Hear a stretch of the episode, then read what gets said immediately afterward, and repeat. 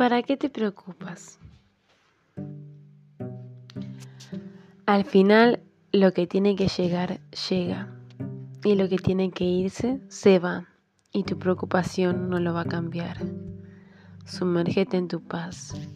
Busca tus objetivos. Ten disciplina.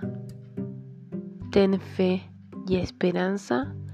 Confianza en tú mismo y que no te importe el contexto que esté alrededor.